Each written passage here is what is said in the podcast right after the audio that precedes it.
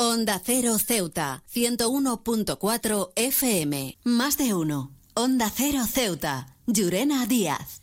Buenos días, son las 8 y 20 de la mañana de este lunes 30 de octubre. Llega la hora de noticias de nuestra ciudad, es la hora de noticias en Onda Cero.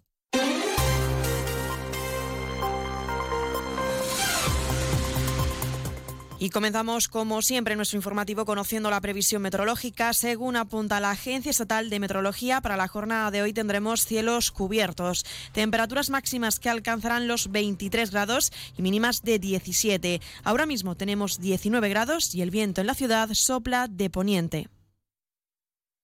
Servicios informativos en Onda Cero Ceuta. Pues ahora sí entramos de lleno en nuestros contenidos. El Partido Socialista visita las instalaciones del Hotel Puerta de África para supervisar los trabajos de reacondicionamiento. El secretario socialista Juan Gutiérrez considera que el incidente del pasado mes ha puesto de manifiesto, dice, la necesidad de actualizar algunos de los elementos del sistema integral de protección contra incendios. Además, Gutiérrez solicita al gobierno local una solución definitiva para el complejo que, según indica, arrastra pérdidas millonarias. Lo escuchamos.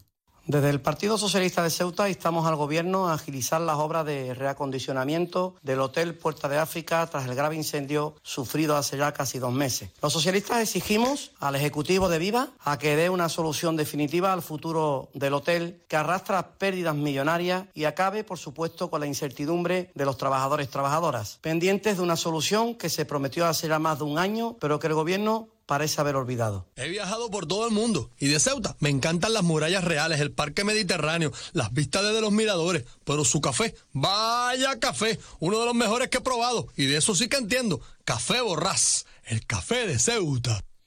Este lunes la Asamblea celebra la sesión de control al Gobierno donde las diferentes formaciones políticas preguntarán por diversas cuestiones. Vox anunciaba la interpelación al Ejecutivo por los trabajos de reforestación en los montes de Ceuta, así como la ejecución del plan estratégico o la rehabilitación del patrimonio de la ciudad son algunas de las cuestiones. Lo explica el líder de la formación verde, Juan Sergio Redondo. Queremos saber el trabajo que se ha realizado para paliar las nefastas consecuencias de los últimos incendios, como el de septiembre de 2022, que ha sido el más devastador de la historia reciente de Ceuta. Además, eh, pondremos el foco sobre el Plan Integral de Desarrollo Socioeconómico. Pedimos conocer si se ha avanzado al respecto y si se ha puesto en marcha la comisión de seguimiento de este plan o si existe algún informe sobre el nivel de cumplimiento de eh, los objetivos recogidos en el plan. Y más concretamente, en otra de las interpelaciones, preguntaremos por las acciones de conservación en el patrimonio ceutí. El plan integral recoge como la ciudad cuenta con un importante patrimonio cultural y en concreto con un total de 94 inmuebles catalogados como bien de interés cultural. Por otro lado, el movimiento por la dignidad de la ciudadanía insiste en la necesidad de abordar el déficit de vivienda en Ceuta y exige al gobierno local que inicie la adjudicación de las promociones de Serrano Oribe y Padre Feijó, proporcionando soluciones a una demanda que afecta a miles de ciudadanos. La diputada localista Nadia Mohamed recuerda que el último censo al que se tuvo acceso registraba más de 6.000 solicitudes de vivienda, lo que pone de manifiesto, dice, la magnitud de esta demanda. Nuestro parque inmobiliario es muy limitado, lo que sumado a la desidia y falta de interés por parte del Ejecutivo local para tomar en serio este problema y ponerle remedio, hace que el movimiento por la dignidad de la ciudadanía tenga que reclamarlo por enésima vez. Dentro del compromiso que tiene el movimiento con los y las ceutíes para dar voz a sus reivindicaciones, la vivienda constituye un pilar vital en cada reivindicación que hacemos y trasladamos a la hora de elaborar los presupuestos. Sin embargo, va pasando año tras año y no se vislumbra ningún tipo de que se vaya a iniciar ningún tipo de obra de construcción de las mismas. Seguimos hablando de interpelaciones porque Ceuta ya preguntará al Gobierno por la construcción del centro cívico del Príncipe Alfonso para la formación autonómica. El Gobierno ha estafado a los vecinos de esta barriada, así lo explicaba la secretaria de Interculturalidad y Convivencia, Nayad Abdeselam. Vamos a preguntar en concreto por qué no se ha construido el centro cívico que se prometió. Un centro cívico que iba a estar dotado de un servicio de biblioteca, salones para usos culturales, equipamientos deportivos y servicios administrativos. Un proyecto que recordemos ya estaba financiado por los fondos europeos y tanta falta hace para la variada más desfavorecida de la ciudad. Un proyecto que el gobierno del PP lo ha abandonado sin darnos ni un tipo de explicación. Tanto al PP como a su socio en los últimos años, el PSOE, se le tendría que caer la cara de vergüenza. CESIF es otra clase de sindicato. Independiente y profesional, transparente y cercano. Sindicato más representativo en las administraciones públicas de España y en muchas empresas privadas. Sea cual sea tu profesión, en la función pública o en la empresa privada, CESIF es tu sindicato. Afíliate a CESIF. Defiende tu trabajo. Onda Cero Ceuta, 101.4 FM. Más noticias en Onda Cero. Seguimos hablando de política. El diputado nacional por Ceuta, Javier Celaya, y los senadores de la ciudad, Abdel Hakim Abdeselán y Cristina Díaz, han participado este domingo en Málaga en un acto por la defensa de la igualdad convocado por el Partido Popular y que ha protagonizado su líder, Alberto Núñez Fijo. En esta convocatoria, los parlamentarios ceutíes han constatado su sentimiento de rechazo a la amnistía y han trasladado que, a su juicio, la postura de Sánchez no es para mejorar la convivencia, sino por su conveniencia. En otros asuntos, contarles que la protectora pide a Sanidad Exterior que desbloquee la adopción de perros por Francia. La asociación recuerda que el gobierno paralizó una veintena alegando que Ceuta es considerada ciudad fuera de la Unión Europea y asegurando que los perros ceutíes pertenecen a Marruecos. Y en sucesos contarles que la Guardia Civil ha intervenido 27 kilos de, de resina de hachís ocultos en el interior de las cuatro ruedas de un vehículo que pretendía embarcar en el ferry destino a Algeciras. Los agentes procedieron a la detención del conductor y su acompañante.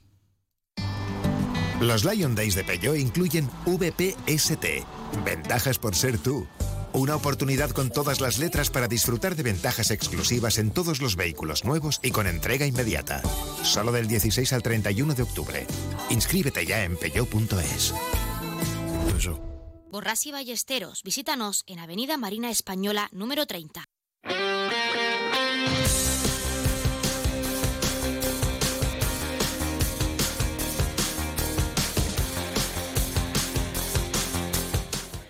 Y pasamos a conocer la información deportiva. Les contamos los resultados alcanzados por los equipos ceutíes en esta pasada jornada.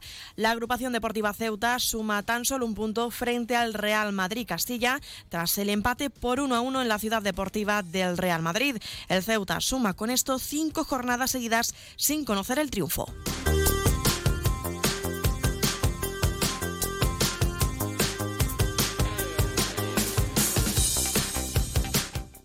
Por otro lado, el Ceuta B consigue una gran victoria ante el Club Deportivo Utrera, sumando tres puntos por un 0 a 2 en el estadio San Juan Bosco.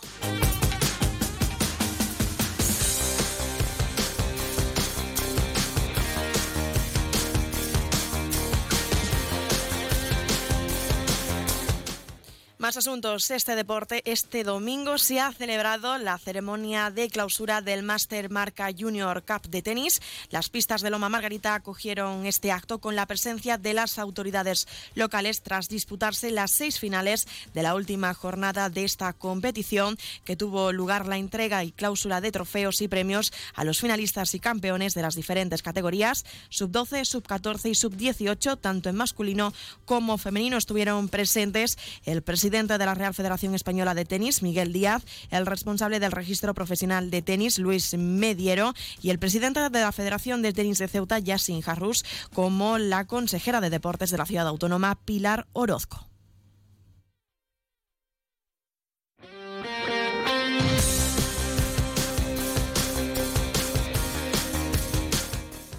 Más de uno. Onda Cero Ceuta. Llurena Díaz.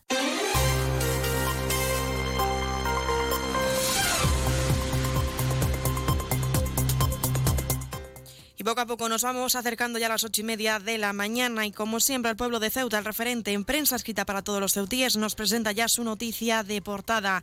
El incumplimiento de fechas para la aduana comercial ha supuesto una decepción para todo el sector empresarial. Palabras, perdón, palabras de Arancha Campos, presidenta de la Confederación de Empresarios de Ceuta. Ahora sí, se quedan en la mejor compañía, la de más de uno con Carlos Alsina. Nosotros regresaremos como siempre a partir de las once y tres minutos para contar a modo de titulares las noticias más destacadas del día. Y como siempre, a partir de las 12 y 20, una nueva edición de nuestro programa Más de Uno Ceuta. Esto ha sido todo. Me despido. Que pasen muy buenos días.